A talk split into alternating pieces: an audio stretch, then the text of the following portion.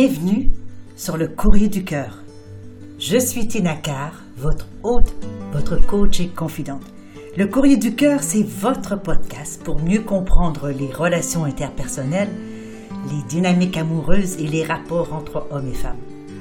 Je parle ici de tout sans tabou. C'est parti.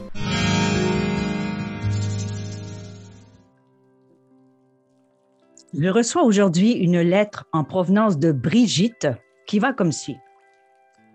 Chère Tina, je suis mariée depuis plus de 15 ans. Mon couple va relativement bien depuis le début. Comme tout le monde, bien entendu, nous avons eu des hauts et des bas. Récemment, mon mari s'est entiché d'une fille qu'il a rencontrée, entre guillemets, par hasard, alors qu'il était en congrès dans une autre ville. Il a tenté de me cacher la situation, mais je l'ai très vite démasqué. Son comportement avec moi avait changé et il me demandait des choses à faire dans notre intimité dont nous n'avions jamais discuté. C'était devenu une obsession pour lui. J'ai tenté de répondre à ses besoins et désirs, mais rien n'y faisait. Même s'il me disait que son histoire était terminée, je sentais qu'elle ne l'était pas encore. Puis un jour, il est revenu d'un rendez-vous tout déboussolé et il a fini par m'avouer qu'il était allé voir la fille en question pour mettre un terme à leur histoire. Mais pris dans ce qu'il nomme une énergie sexuelle très intense, il s'est laissé faire une fellation dans la voiture de la femme en question. Elle s'offrant à lui en lui disant qu'elle était sa belle chienne. Je ne sais pas quoi faire de tout ceci. Si elle se nomme elle-même ça quelque chose, connaissant mon mari, il a dû lui chuchoter des choses comme tu es ma, trois petits points, pendant leur relation. Sinon, pourquoi une femme insisterait-elle en sachant qu'il est marié?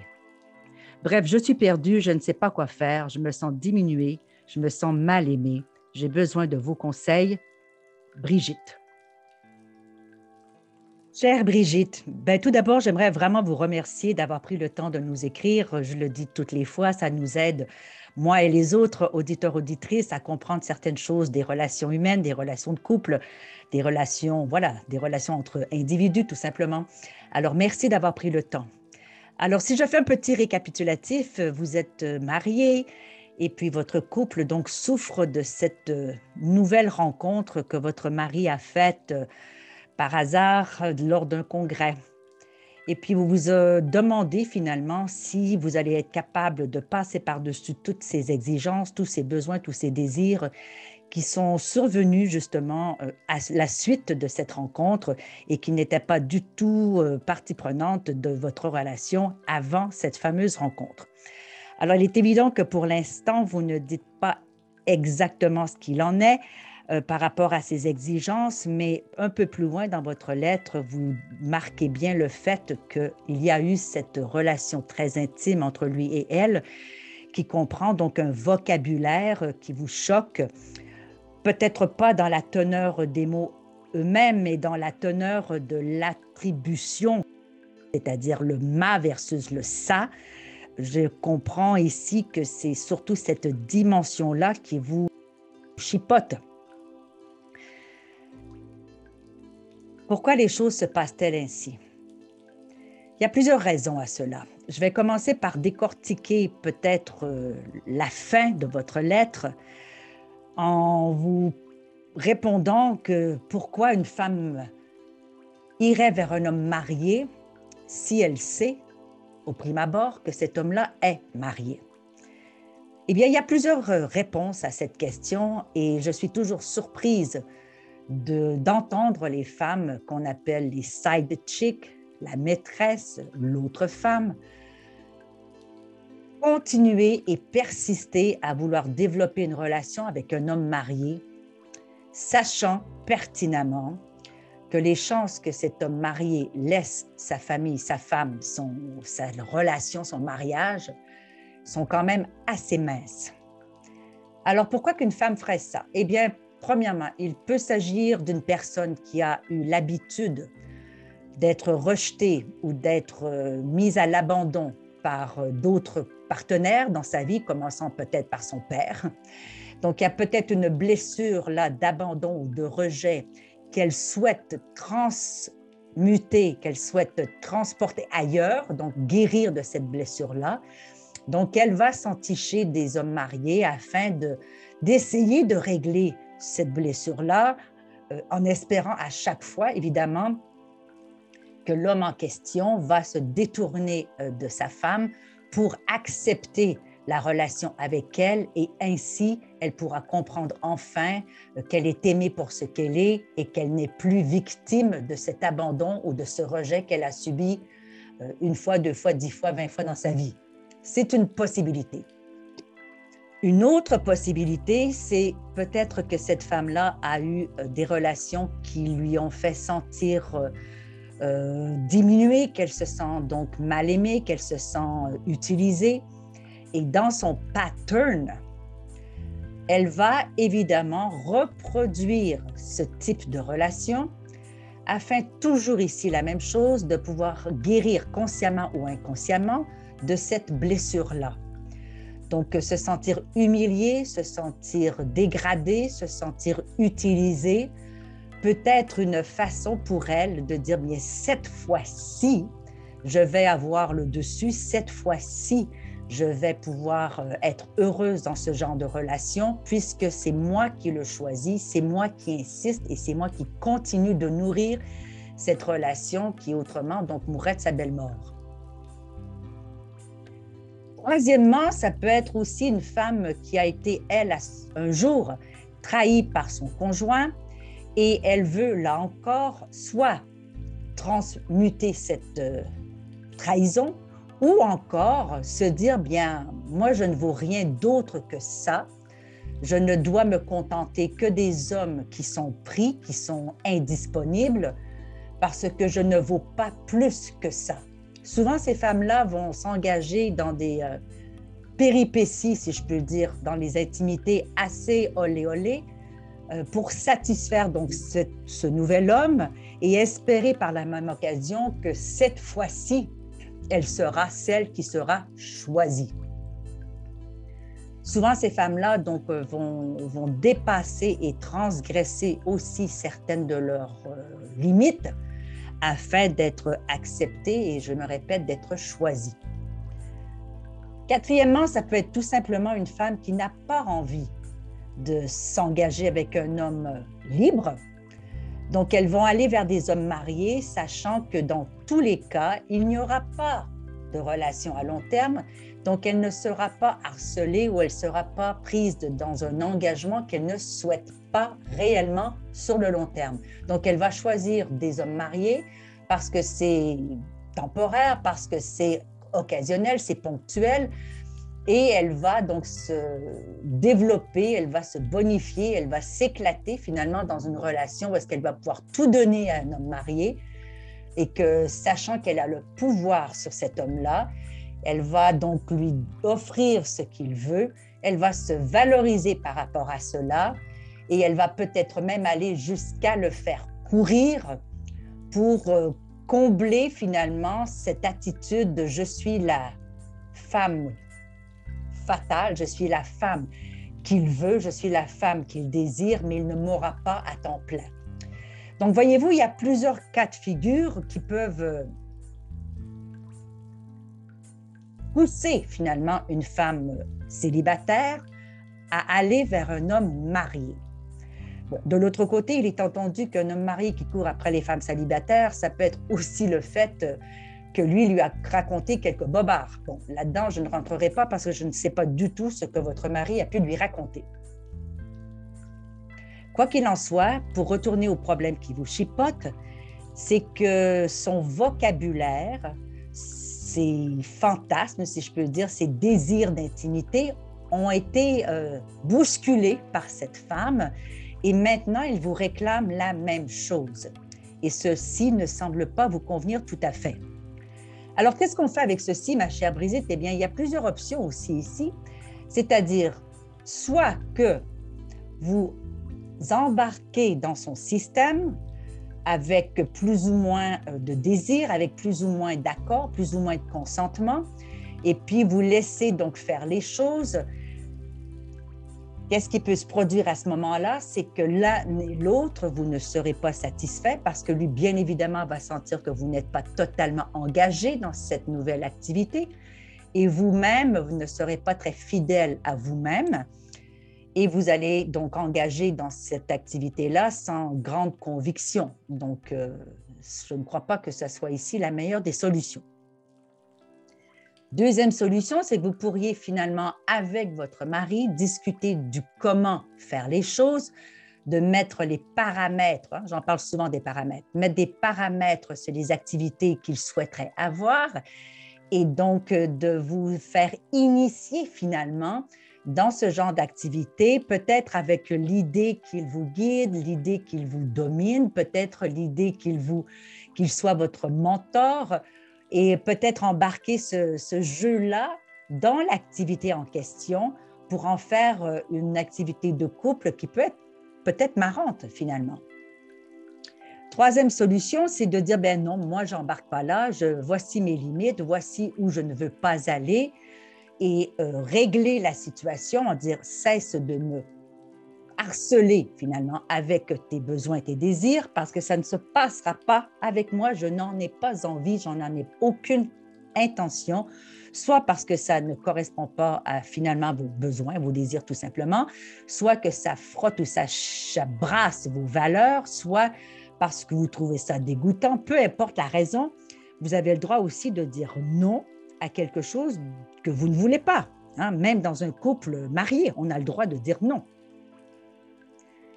Alors, quelle est la meilleure solution pour vous, ma chère Brigitte, pour ceci? Ben, pour moi, c'est un peu difficile de voir, mais je crois qu'il est intéressant de discuter avec votre mari, de voir qu'est-ce qui est vraiment intéressant dans cette activité qu'il veut faire, et puis de quelle manière est-ce que ça peut être ou pas hein, incorporé dans votre, dans votre intimité, dans votre sexualité.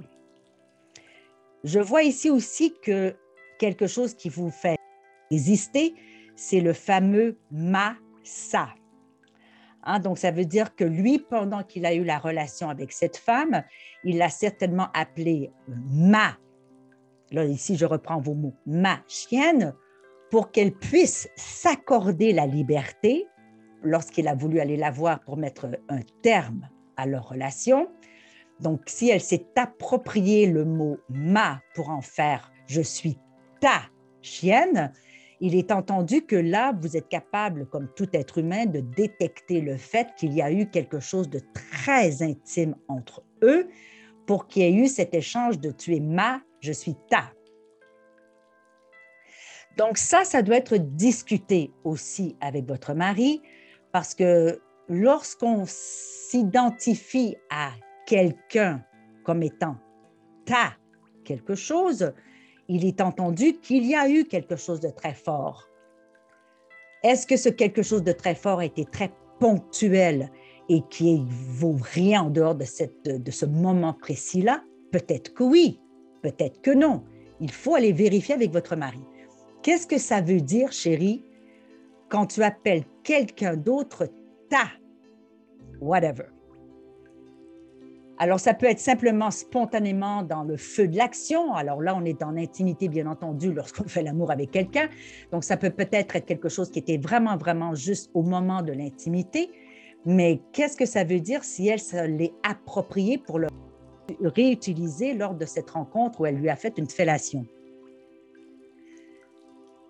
Est-ce qu'il garde toujours quelque chose pour cette femme-là? Peut-être.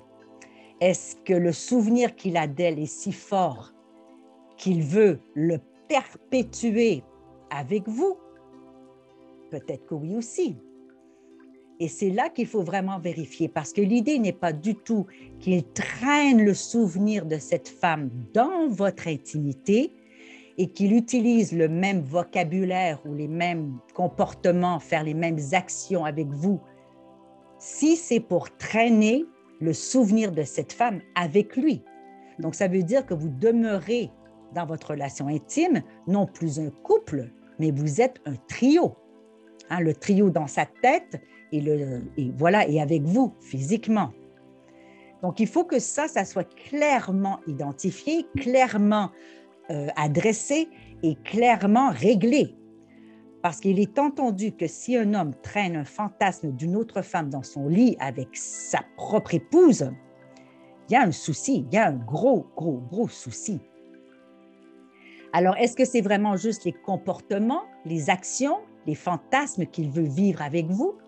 Parfait. Si c'est cela, il doit être en mesure de vous amener à ceci, éventuellement, si vous êtes consentante, mais au rythme que vous voulez, de la manière que vous voulez et ce qui vous conviendra tous les deux. Il est entendu que si vous ne voulez pas du tout, eh bien, hein, il va falloir négocier avec ça aussi. Si toutefois il traîne encore ce fantasme-là d'être avec elle, eh bien, je crois qu'à ce stade-ci, chère Brigitte, il faut que vous adressez sérieusement la situation et qu'il aille régler cette histoire avec elle pour soit A, aller avec elle et terminer son mariage, ou soit terminer avec elle et retourner à 100% dans votre mariage avec vous.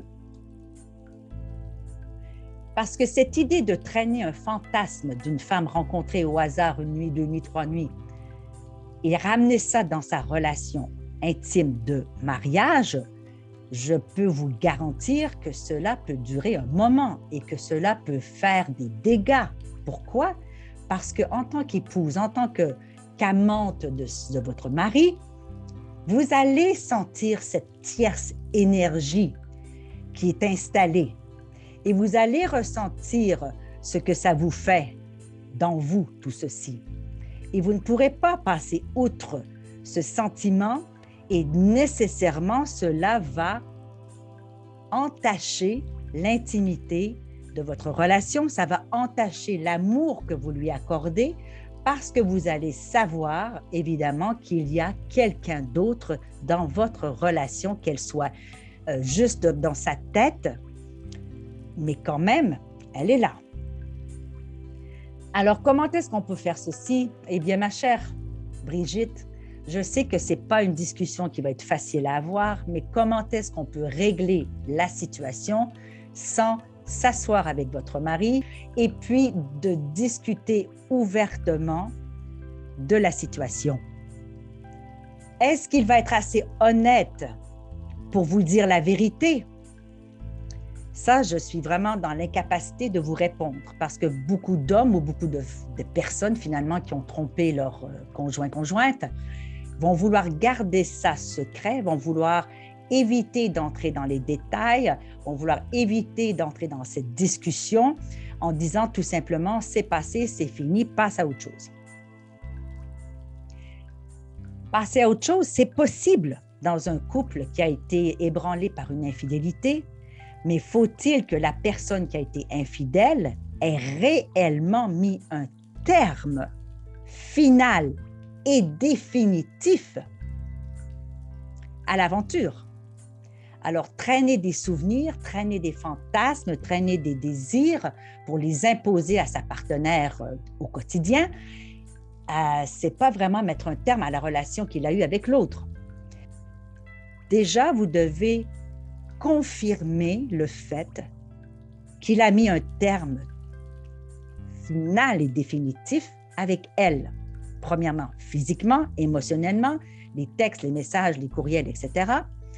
Et deux, qu'il puisse lui-même faire le ménage, et là c'est son travail à lui à faire, qu'il puisse faire le ménage finalement de ses émotions, faire le ménage euh, de ce fantasme-là qu'il a eu avec elle, parce que ce n'est pas la réalité dans ce sens, je m'explique ici, quand on vit quelque chose d'intense avec quelqu'un d'étranger, quelque chose de ponctuel en dehors du mariage lors d'un congrès, il est évident que ce n'est pas la réalité. Dans ce sens que c'est quelque chose de, fantastique, c'est quelque chose d'excitant, c'est quelque chose de défendu, c'est quelque chose hors norme, c'est quelque chose hors routine, hors quotidien.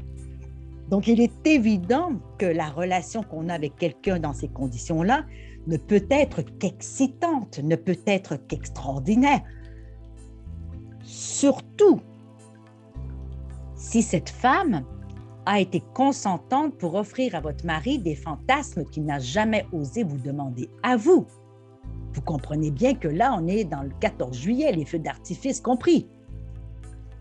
Donc, il faut que lui fasse le travail sur lui-même et qu'il puisse faire la distinction entre ce que j'appelle en anglais la limerence, hein, infatuation, la bulle passionnelle et irréelle qui s'installe lors d'une aventure, et puis la réalité de vivre une relation stable avec quelqu'un. Est-ce qu'il aurait pu vivre une relation stable avec elle? Peut-être que oui, peut-être que non, mais il a choisi de revenir vers vous. Donc, il y a un chemin pour lui à faire, et c'est-à-dire que lui doit faire le ménage dans ses émotions, faire le ménage dans sa réalité et couper court complètement à la relation avec elle. Même dans son imaginaire, il doit apprendre à chasser les images, à chasser les fantasmes qu'il a vécus avec elle pour pouvoir se reconcentrer sur vous. Alors, est-ce qu'il serait sage pendant ce temps que vous cessiez les relations sexuelles? Peut-être que oui. Je ne sais pas, c'est à vous de voir. Personnellement, je crois qu'il serait bon et sain de cesser toute relation sexuelle afin de quoi? Afin d'éviter qu'il y ait pendant la relation avec vous un transfert de l'imaginaire vers elle. Qu'il fasse vraiment le ménage et qu'il vous revienne avec une autre proposition de dire, mais ma chérie, euh, voilà, est-ce qu'on peut recommencer ensemble sur les bases que nous allons maintenant réétablir ensemble? Et voici ce que je veux, mettons à plat ce que toi tu veux. Et comment est-ce que nous pouvons développer finalement une nouvelle relation ensemble qui sera de toute évidence différente de celle que vous aviez avant l'aventure de votre mari?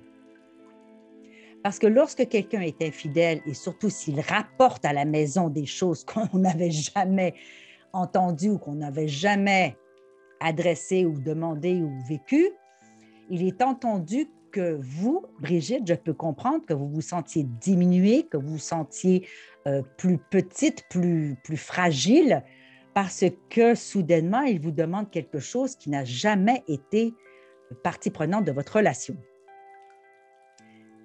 Toutefois, ceci, ça peut être aussi une bonne occasion pour vous deux d'explorer de, finalement vos imaginaires, d'explorer vos jardins secrets et d'initier certains comportements, certaines actions, certains fantasmes qui peuvent être vachement sympas. Mais il faut que tout ceci soit fait uniquement entre vous deux, sans qu'il y ait d'attache d'aucune sorte ou d'aucune couleur avec l'autre femme, bien entendu. Alors, vous êtes, ma chère Brigitte, dans une situation qui est malheureusement courante. Je le vois souvent euh, arriver dans mon cabinet, cette histoire d'infidélité et surtout cette histoire de requête extraordinaire qui n'a jamais été présente avant soit l'infidélité ou soit euh, lorsque les hommes regardent de la pornographie. Alors, c'est à vous de, de, voir ce qui est acceptable pour vous, ce qui est acceptable pour vous deux, et surtout de peut-être aussi de rétablir établir un nouveau vocabulaire dans votre relation intime, de rétablir un vocabulaire qui va écarter finalement toute association possible avec l'autre femme. Alors, s'il a utilisé des mots comme, je répète ce qu'il y a dans votre lettre là, s'il a utilisé des mots comme ma chienne, eh bien d'être certain que ce mot-là ne sera jamais dans votre relation parce que vous ne voulez ni vous ni lui faire une association avec l'autre femme. Donc peut-être écrire, établir, discuter et convenir d'un nouveau vocabulaire. Quels sont les mots qui vous font du bien? Quels sont les mots que vous trouvez excitants, l'un et l'autre et tous les deux? Et puis réétablir cette nouvelle bulle qui sera dorénavant votre bulle à vous deux, nouvelle, je le dis bien parce qu'elle elle va être nouvelle, ça ne peut pas être pareil, c'est certain. Et puis que cette nouvelle bulle-là soit peut-être justement le début d'une nouvelle aventure entre vous deux, entre votre mari et vous-même. Certains couples trouvent un nouvel élan après un tel drame dans la relation et certains couples pas. Mais est-ce que ça vaut la peine d'essayer? Moi, je dirais que oui, chère Brigitte, parce qu'après 15 ans de mariage, euh, est-ce que vous voulez tout foutre en l'air pour ça? Peut-être que oui, peut-être que non. Est-ce que ça vaut la peine d'essayer?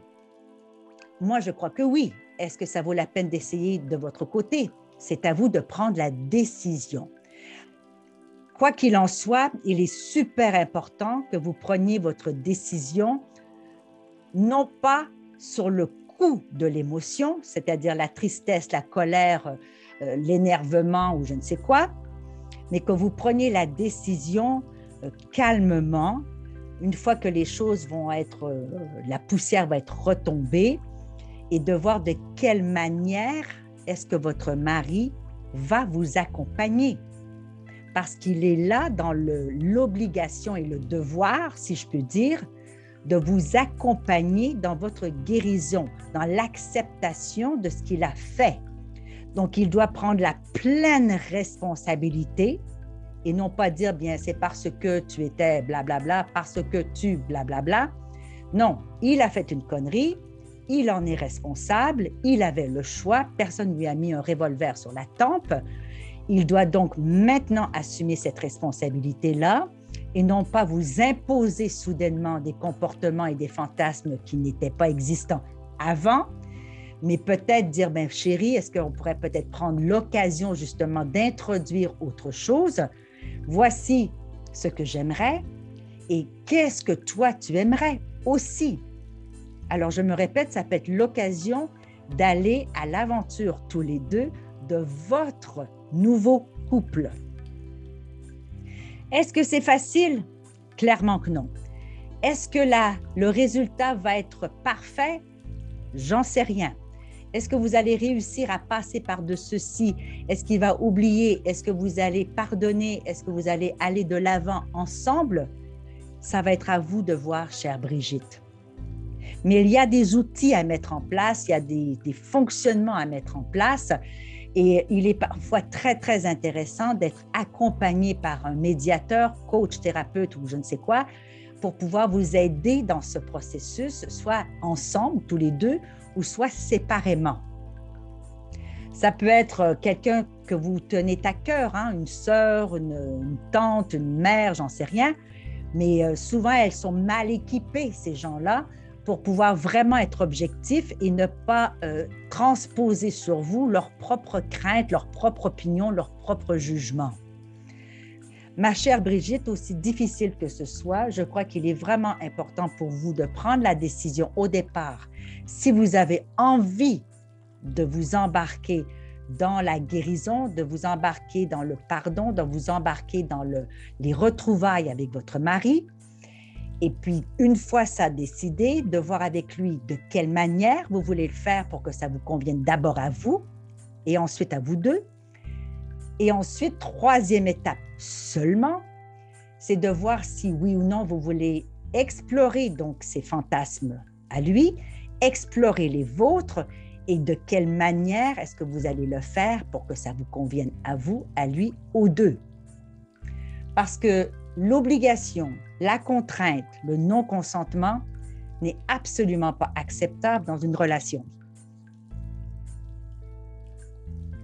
15 ans de mariage, c'est quand même très honorable. C'est difficile de quitter parce qu'il y a des enjeux. Souvent, on a des enfants, une maison, un chalet, j'en sais trop rien. Donc, les enjeux de quitter un mariage pour une, une aventure extra-conjugale, ça arrive. La plupart des gens euh, ne tiennent pas le coup parce que c'est quand même des épreuves très, très, très difficiles, surtout si votre mari arrive avec des exigences qui n'étaient pas auparavant. Donc, euh, c'est à vous à faire cette réflexion-là. Quels sont les enjeux pour vous si vous quittiez? Quels sont les enjeux pour vous si vous restez? Et euh, si je lis bien votre lettre, je comprends que vous avez l'intention pour l'instant de travailler votre relation et que vous êtes à la recherche de conseils et de guidage pour justement préserver cette relation tout en respectant la femme que vous êtes. Parce que à la fin de la journée, ma chère Brigitte, ce qu'il est le plus important, et je le vois souvent, souvent dans mes, dans, au cabinet, c'est que je vois des femmes qui se torturent pour pouvoir rester dans une relation avec le sens, je ne sais pas, de sacrifice, avec la peur de vivre seule, avec la peur d'être jugée, avec la peur de ne plus revoir leurs enfants comme elles aimeraient, avec la peur de voir leur mari heureux avec une nouvelle femme plus jeune le plus souvent et elle de rester euh, comme ça euh, tapis dans le noir euh, à se morfondre le restant de leur jour. Donc, il y a plusieurs facteurs qui font en sorte que les femmes n'acceptent rarement de quitter la relation lorsqu'il y a infidélité du côté du mari parce qu'elles sont emplies de toutes ces craintes. Celles qui décident de partir sont, on les appelle un peu les courageuses parce que ça prend quand même du courage. Mais moi, je dirais, ça prend autant de courage de rester. Parce que lorsqu'on quitte, on peut, on peut tout foutre en l'air et puis continuer notre vie, puis d'oublier, puis de, voilà, euh, se, mener avec une espèce de, de, désir de vengeance ou de rage. Peut-être. Est-ce que c'est la bonne solution? J'en sais rien. Est-ce que c'est la bonne solution de rester dans votre mariage? C'est à vous aussi là de le décider.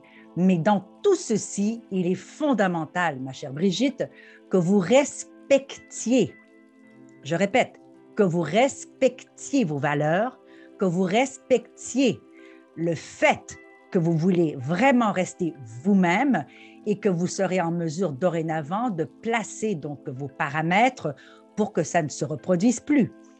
Et dans les conditions que vous voulez aller dans la relation, qu'elle soit donc euh, satisfaisante pour vous et que dans une relation, vous le savez, chacun met de l'eau dans son vin, chacun fait des concessions et on ne peut pas nécessairement euh, remplir tous les désirs et besoins de l'un et de l'autre. On essaye ensemble d'avoir un consensus, d'avoir une entente, d'avoir quelque chose qui va être satisfaisant pour les deux. Ce n'est pas un sens unique, et l'homme n'a pas prérogative sur les désirs et les besoins sexuels. Je suis désolée, ce n'est pas ça. Et la femme n'est pas là pour les combler. Euh, ce n'est pas son devoir conjugal de répondre à tous les besoins et tous les désirs de l'homme. Alors, il faut que ça soit équitable, que ça soit juste, que ça soit consensuel, que ça soit, euh, voilà, que ça soit euh, plaisant et agréable et satisfaisant pour tout le monde. Voilà, ma chère Brigitte, j'espère que ceci a pu vous aider. Tenez-nous au courant, faites-nous des feedbacks. C'est toujours intéressant de voir de quelle manière est-ce que les couples se raccordent ou pas. Et puis, vous le savez, depuis le début, je suis une femme qui croit à la durabilité des couples, mais certainement pas à tout prix. Nous voilà à la fin de cet épisode du Courrier du Cœur. Merci d'avoir été là et d'avoir partagé ce moment avec moi. J'espère que vous y avez trouvé de la valeur. Si vous ne l'avez pas déjà fait, eh bien, je vous invite à vous abonner à ce podcast afin de manquer aucun épisode. Et vous pourriez, par la même occasion, si le cœur vous en dit, écrire un commentaire ou laisser une appréciation avec quelques étoiles. Alors, je vous retrouve dans un prochain épisode du Courrier du Cœur. Mon nom est Tina je suis votre hôte, votre coach et votre confident. À bientôt.